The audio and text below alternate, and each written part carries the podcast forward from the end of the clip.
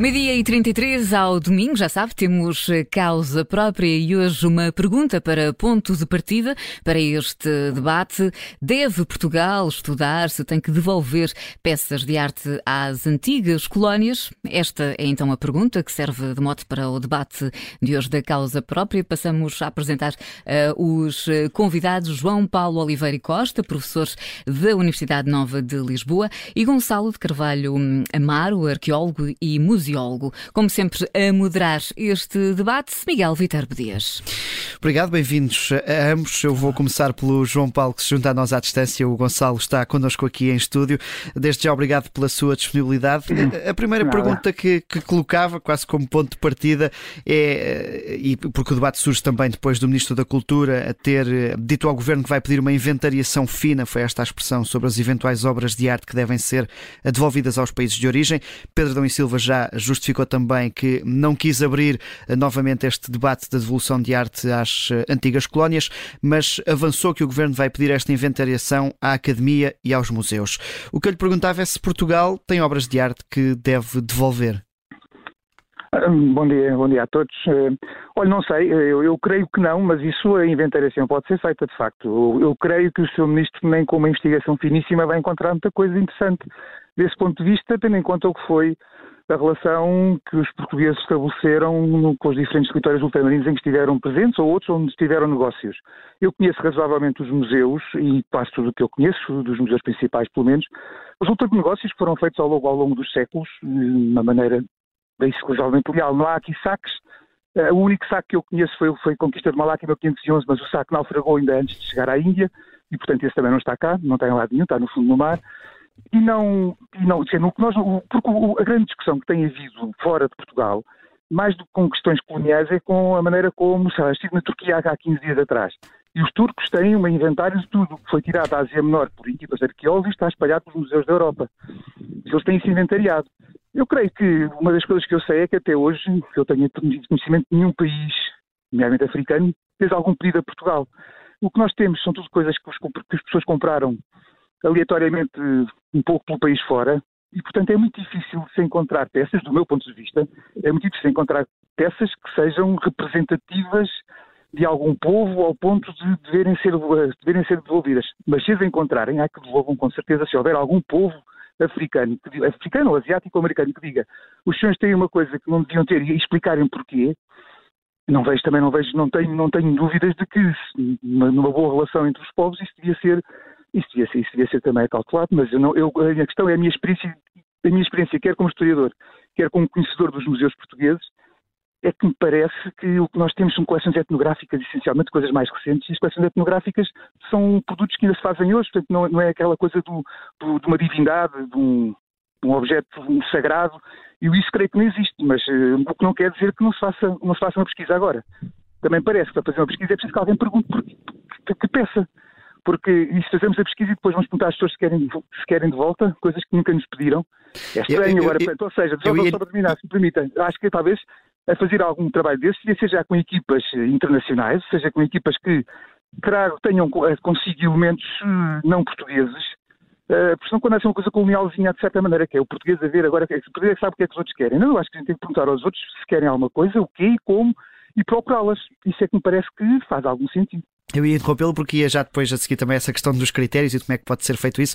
Fazia a mesma pergunta ao Gonçalo de Carvalho Omar se Portugal terá peças para, para devolver. Sobre esse processo, eu responderia da mesma forma, de, em parte do João Paulo. Isto é, um, é preciso fazer-se uh, primeiro o um inventário. Ao contrário daquilo que o João Paulo disse, já houve um ou outro pedido, nomeadamente em relação a peças uh, relacionadas com Timor.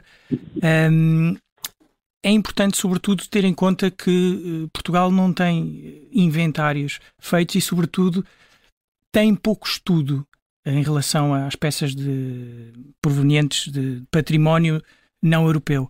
Um, o ICOM uh, fez há cerca de, de ano e meio um inventário, ou seja, não um inventário, mas fez uma espécie de inquérito aos vários museus para perguntar várias situações. Por exemplo, que peças tinham, de onde provinham, se conheciam o modo como foram incorporados e se as peças estavam estudadas. No geral, hum, houve poucos museus a participarem neste, neste inquérito e só 65% dos que responderam afirmou ter património toda a coleção inventariada. E no que diz respeito ao estudo, destes 65%, só 46% respondeu ter mais de metade da coleção não europeia uh, estudada. Por isso, é, é, em meu ver, é, é bem-vindo que se faça esse inventário, que se faça o estudo dessas peças e, sobretudo, se tenha em conta que outros países europeus já têm este inventário feito e assim que se colocou esta questão, hum, eles já tinham esta resposta. Há vários casos, há casos como a Holanda e a Bélgica que estão, são partidários. Uh, Holanda, não peço desculpa, Países Baixos, que não se pode dizer Holanda. Uh, os Países Baixos e a Bélgica já têm processos bastante avançados e nós falamos entre colegas através do, do ICOM e como é o Conselho Internacional, Conselho de, Internacional de Museus, de Museus neste caso a delegação portuguesa da qual eu faço parte. Um, e, e, é curioso que, que, no caso deles, os governos estão disponíveis a entregar tudo, praticamente. E tem havido casos eh, bastante interessantes de países que têm dito: um, bem, um, nós aceitaríamos, mas neste momento não temos condições. Deu-se o caso da Indonésia com, com a Holanda, e no caso da Bélgica também o Congo já fez algumas sugestões de dizer que pretende ter não essa, essa quantidade de, de objetos que a Bélgica estaria disposta a entregar, mas sim alguns elementos que seriam fundamentais e representativos da sua cultura e dos quais eles não têm. É preciso ter isso em conta que, por exemplo, o, o Museu de Tervuren, não é? o Africa Museum e o Quai Branly, em França, o Tervuren seria neste caso na Bélgica, têm eh, mais de 500 mil exemplares de peças de África, uh, muitas das quais, atualmente, alguns desses objetos já não têm representatividade nos próprios países de origem. E, nesse sentido, é importante, e, e, e vários países têm feito este processo de diálogo. A Alemanha, provavelmente, é aquele que tem feito. Uh, eu diria, não, não, diria que o mais exemplar, mas, mas tem feito um, um projeto bastante interessante através do Museums Lab, que hum, tenta formar uh, profissionais africanos um, sobre trabalhos práticos de conservação das peças, aproveita também a presença desses profissionais africanos para ter uma maior informação e ter a informação do outro, que é muito importante, e como o João Paulo referiu, e muito bem, não pode ser só uma dinâmica dos europeus a falarem sobre as peças que não são deles, mas também é importante ter os outros a. Ou seja, a esta premissa de equipas internacionais podia até fazer algum sentido. Fa faz, faz todo o sentido, quer dizer, faz todo o sentido e, e, sobretudo, a existência de um processo de diálogo, isto é, é importante estudar as peças.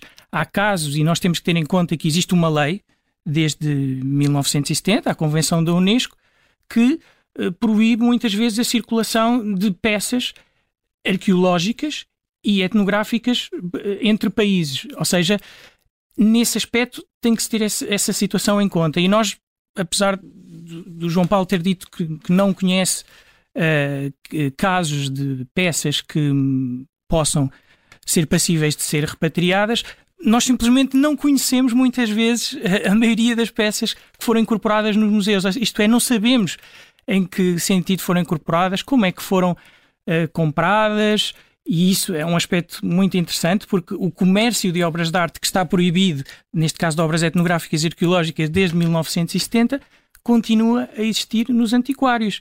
E muitas vezes têm, desde 1970, ou seja, desde esta lei, têm gradualmente uh, sido integradas nos museus através de doações e, e, é importante fazer esse estudo. Há um projeto agora que se chama Transmate que tem encontrado pequenos elementos sobre isso e tem encontrado casos de, efetivamente, uh, não sei precisar agora em concreto os objetos, mas uh, há objetos que foram obtidos através de saques, sim, uh, outros um, através de processos que não foram propriamente igualitários e que convém estudar e analisar melhor isso.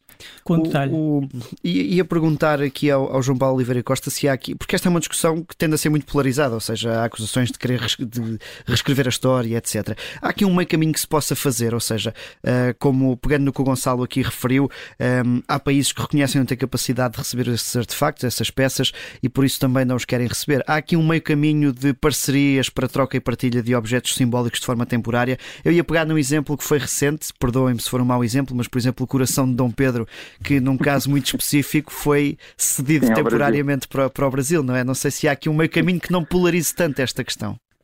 Olha, eu acho que isto é uma questão de sensatez e eu creio também que a intervenção do Gonçalo vai no caminho dessa sensatez e eu creio que a minha também irá, que é no sentido de que estas coisas, mas acho que deve ser estudado, não há dúvida nenhuma, e aí, naquilo que eu posso não conhecer, de facto admito que é preciso estudar, isso não tenho dúvidas nenhumas que é preciso estudar e insisto, é preciso estudar com equipas internacionais para saber o que é que está à procura eh, e para conhecer melhor as peças e para não, não conhecer um conhecimento que fique, de facto, só de um dos lados, o conhecimento tem que ser partilhado. Portanto, o conhecimento das obras, e nós, eu, eu conheço aquilo que está à vista nos museus, mas as reservas muitas vezes estão carregadas de peças interessantíssimas, muitas das vezes, mas por umas mais variadas razões não há condições para estarem expostas regularmente. E, portanto, o, o, o primeiro passo é esse, e eu acho que é fundamental perceber o que é que também outros povos eh, que podem se sentir alusados por, por aquilo que existe na Europa e particularmente em Portugal, isso, isso é uma noção, eu acho que eu, daquilo que me diz a minha experiência é que quando saímos de um, deste tipo, de um debate assim mais, mais marcado pela ideologia ou, ou, ou fora dos especialistas, é, é, as pessoas são razoáveis e os Estados são razoáveis e os Estados têm a noção daquilo que é o importante para, para si próprios. E, de facto, a prova, a prova interessante é, é, é, é perceber-se que não chega a dizer tomem lá tudo de volta, porque, porque a situação não, não faz sentido assim. Também, o Gonçalo disse há bocado, e uma coisa que é muito importante, há peças que já perderam o seu valor, inclusive, do ponto de vista simbólico, do ponto de vista representativo, e, portanto, ganharam outra dimensão. A partir de um certo momento, nós temos que nos interrogar para que é que servem os museus? Os museus não podem ser, não podem ser um espaço de nacionalismo, ou seja, num museu em Portugal não posso ter só peças portuguesas. Eu tenho, eu, os museus é suposto, mas eu acho que os museus devem ser espaços onde nós, sem termos, nem toda a gente pode viajar, onde sem se viajar se pode conhecer um bocado do resto da humanidade, em vez de ficarmos fechados só na nossa, na nossa própria cultura e na nossa própria civilização. Desse ponto de vista, é, é, é, é o desejável é que as pessoas possam ter museus com uma diversidade de, de elementos e de cultura material significativa, evidentemente baseado no respeito uns pelos outros e não em saques antigos e nessas coisas. é uma questão de equilíbrio e, havendo equilíbrio, eu creio que parte destes problemas, parte destes problemas não, não deixaram, deixaram, deixaram de ser tema de conversa, porque do ponto de vista da, daquilo que é o interesse, uh, quer dos museus, quer do público e, portanto, dos Estados, eu acho que deve ser muito fácil encontrar, encontrar um caminho desde que olhemos, olhemos para o passado como, ok, as coisas passaram-se de maneira como se passaram e agora nós que estamos no presente temos é que procurar uh, encontrar a maneira de o melhor todos desfrutarmos e aprendermos com as peças do passado e e a, reacertarmos as propriedades que tiverem que ser reacertadas, porque isso, isso percebo perfeitamente num modo geral. A minha dúvida é, é insisto, a minha dúvida, a minha dúvida, independentemente de já aqui foi dito hoje, é até que ponto é que isso em Portugal é muito representativo, mas, mas pode ser. E, portanto, portanto, o estudo, o estudo é, é, o ponto de partida para tudo. Porque sem estudo continuamos sempre a ter discussões acaloradas eh, sem, sem, sem estarem baseadas na realidade, que é o fundamental. Gonçalo, e aqui pegar nesta questão que é, por exemplo, a importância de um objeto, de um artefacto para, para um país eh, pode justificar que se mantenha no Museu Português, por exemplo, algo que tenha sido saqueado, mas que seja importante para Portugal, justifica essa manutenção eh, no Museu Nacional, por exemplo? Eu, eu acho que nesse caso tem que haver um, um diálogo com os próprios países de, de origem e se, e, e se foi fruto de um saque, uma vez mais, um, há leis uh, referentes a isso. E basta ter um caso que é bastante consensual, que foi o caso do, do saque em 1897, se não estou em erro, um, do Palácio de Benin, um, pelo exército inglês, como uma forma de represária pela, pela forma aguerrida com que a população se estava a revoltar contra a presença inglesa e, e, essas peças circularam um pouco por toda a Europa e parece existir um consenso. Aliás, a Alemanha foi até o primeiro país a dar o primeiro passo nesta devolução de, de peças de bronze do Benin. A Inglaterra está um pouco mais atrasada nisso e até é o país com mais uh, bronzes. A, a França também tem, a Bélgica também tem. eu acho que hum, nessa situação, acho que se devia colocar a questão das leis e, e, sobretudo, se foi um processo traumático e doloroso, essas peças deviam regressar ao seu país de origem e, e se foram roubadas, não é? Neste caso. Mas também, claro que tem que haver espaço para, para os diálogos e, e, como o João Paulo disse, e bem, hum, obviamente que é interessante que os museus europeus também tenham peças de outras culturas. Isso é importante para falar sobre elas. E também é importante para não apagar a memória dos atos negativos que foram feitos. Por exemplo, ninguém fala hoje em dia em destruir Auschwitz. É importante ter, ter aquele local e depois, sim, fazer-se uma narrativa sobre o processo para que aconteceu para que a memória se mantenha.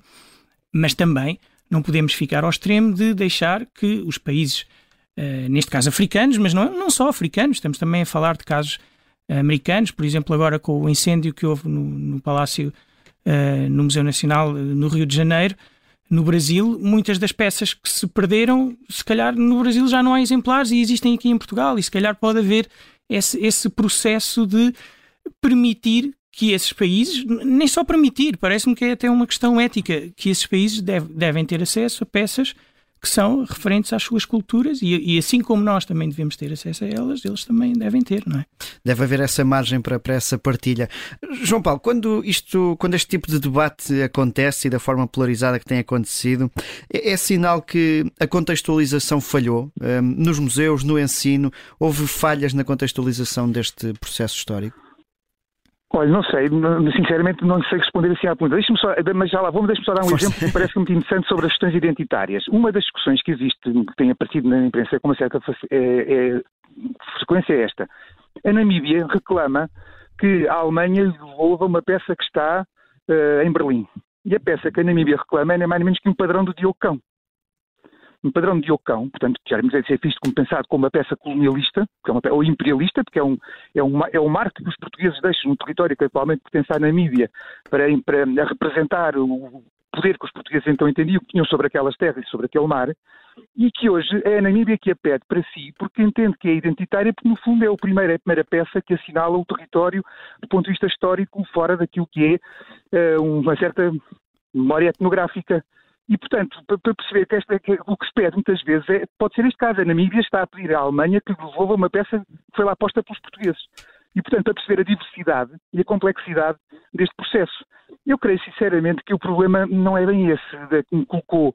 Eu creio que o problema uh, está mais na maneira como, uh, da história, estamos a passar para problemas que são problemas do presente e que tentam justificar há problemas de racismo hoje em dia nas sociedades europeias e norte-americanas que se que depois têm repercussões na maneira como se lida com a história, mas que muitas vezes são problemas do, do presente e cujo, cujo, cujo, cuja raiz no passado não é igual em todo o mundo e, portanto, tem que ser estado agora decidido, sim, posso responder até de maneira muito objetiva, de facto a história, em grande medida, é muito mal ensinada hoje em dia, os programas de história é fraquíssimo, né, baseia-se em ideias eh, num programa que foi concebido em 1989 e a historiografia, felizmente, evoluiu imenso depois disso, e, portanto, é evidente que, a história podia estar a ser mais bem contada, primeiro nas próprias escolas e nos manuais.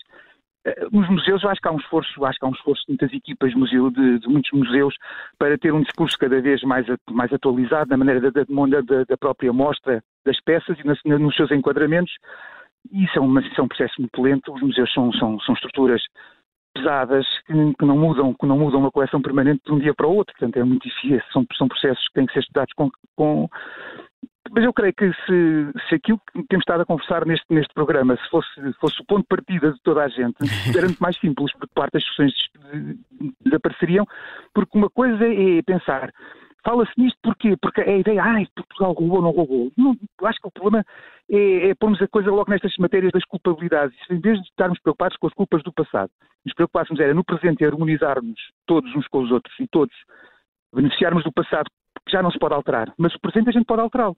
E uma das maneiras é encontrando maneira, como há bocado o Gonçalo dizia, com toda a lógica, que é todos podermos desfrutar das peças da melhor maneira possível. Por exemplo, o caso do incêndio do, do Museu Guiné foi muito bem dado, porque realmente, se há coisas que se perdem num lado, os museus podem compensar uns com os outros. Então, acho que esse trabalho devia ser feito numa base nunca nacionalista, mas sim numa base de, de cooperação e uma base de, de respeito pelas histórias de, de, todos os povos. Acho que isso é que era o fundamental nesta altura.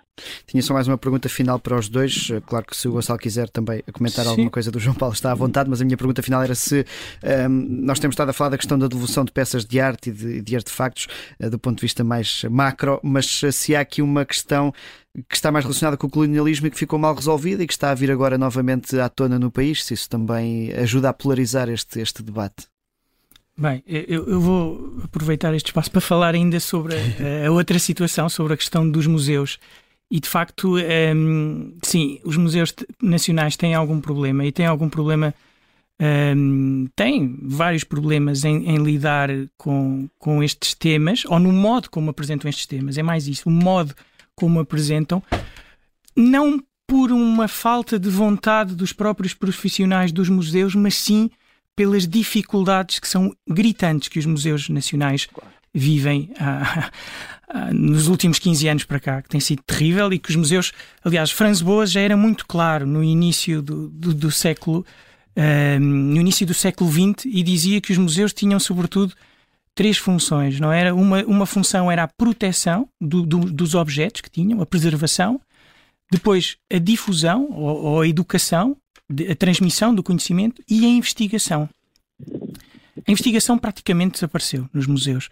Porquê? Porque não tem havido capacidade para contratar pessoas, os museus já estão uh, com falta de pessoal e, e, a ideia é contratar pessoas para que possam manter uh, os museus abertos, tem sido essa a prioridade e mesmo assim não se tem conseguido, como tem sido uh, notícia.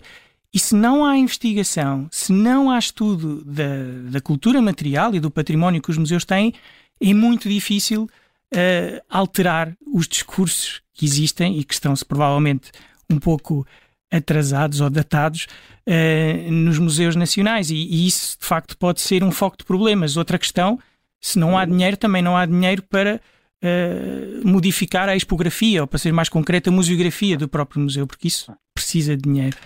E, e sim, os museus nacionais têm alguma dificuldade em lidar ou estão um pouco atrasados na forma como falam no seu discurso sobre a, a, a presença portuguesa noutros continentes, também a forma, as próprias legendas das peças. Uh, há, há, aqui um problema, mas não é um problema que eu vejo na própria intenção das pessoas, mas sim por existir falta sim, de dificuldade os problemas vai sendo difícil exigir mais aos museus, não é? Que os problemas exatamente, exatamente. O, o, João Paulo fazia-lhe a mesma questão desta de se, se, esta polarização resulta também de questões mal resolvidas ou mal explicadas neste passado de Portugal Sim, eu, da descoberta do mundo. Eu, além de corroborar aquilo que o Gonçalo disse acerca dos museus e do, do porquê é que os museus têm o discurso que têm e não outro, uh, só dizer que esse é o problema, o problema da, da, da memória a memória está sempre em, em, em, construção e em reconstrução. E, de facto, hoje em dia, por motivos mais a ver com a sociedade atual, eh, está-se a voltar a questionar o passado eh, de uma maneira que muitas vezes parece que resulta muito má informação. E depois há outra coisa. Eu acho que aqui em Portugal, sobretudo, temos um problema de fundo que é a misturar descobrimentos com o colonialismo dos séculos XIX e XX, que são dois processos completamente diferentes, com, com características bem diferenciadas e mistura-se sempre tudo. E a misturar sempre tudo dá mau resultado. E, portanto, eu, eu acho que sim, que a historiografia portuguesa tem, tem problemas da maneira como, como lida, com, como lida com, com o passado colonial, eh, porque, porque, porque, esse passado colonial ainda está, de facto, indiscutivelmente, polarizado em memórias que, são, não são historiográficas, mas são ideológicas. E, portanto, ambos os lados mais, mais, mais eh, procuram mais, mais, mais, ideológicos e mais radicais, ambos os lados procuram, procuram ter, têm narrativas opostas, muitas vezes até usando os mesmos argumentos, mas, mas para, para dizer coisas diferentes. É só nos empurrar como é que as coisas são complicadas. Se falamos da prisão do Gungunhana pelo Mozinho de Alquerque, as pessoas de direita vão sempre dizer que foi o Mozinho de Alquerque com 50 e tal homens que é para mostrar o herói. Se forem as pessoas mais da extrema-esquerda, vão dizer a mesma coisa, que é para omitir os 2 mil guerreiros aliados portugueses que estavam a pressionar os vatos junto com os 50 e tal portugueses. Portanto, a história pode ser manipulada até dizendo, dizendo a mesma mentira, com com fins diferentes. E, portanto, é, é, um processo de facto muito complicado, está muito marcado. É bom não esquecer que tivemos guerras em África eh, em que as pessoas, as pessoas que combateram a guerra ou que fizeram a guerra estão vivas e isso mesmo depois o, o, esta questão dos museus não tenha a ver com essas guerras, mas tem coisas lá mais para trás, está tudo, está, tudo, está, está tudo um bocadinho misturado na cabeça das pessoas. Eu acho que é um processo, é um processo que tem que também ter algum, algum tempo, as gerações têm que crescer e têm que evoluir, eh, mas evolui no bom sentido, que é no sentido de, de, encontrar uma harmonia e de gerir o passado, não em função de culpas do presente, mas apenas de aprender a não repetir os disparates do passado, isso sim. João Paulo Oliveira Costa, Gonçalo de Carvalho Amar, obrigado pela vossa obrigado. disponibilidade e pela participação obrigado, neste obrigado, Causa Própria, que um, é um, um, assunto que surge novamente eh, depois eh, das declarações do Ministro da Cultura sobre esta inventariação fina das, de arte portuguesa e dos objetos portugueses nos museus.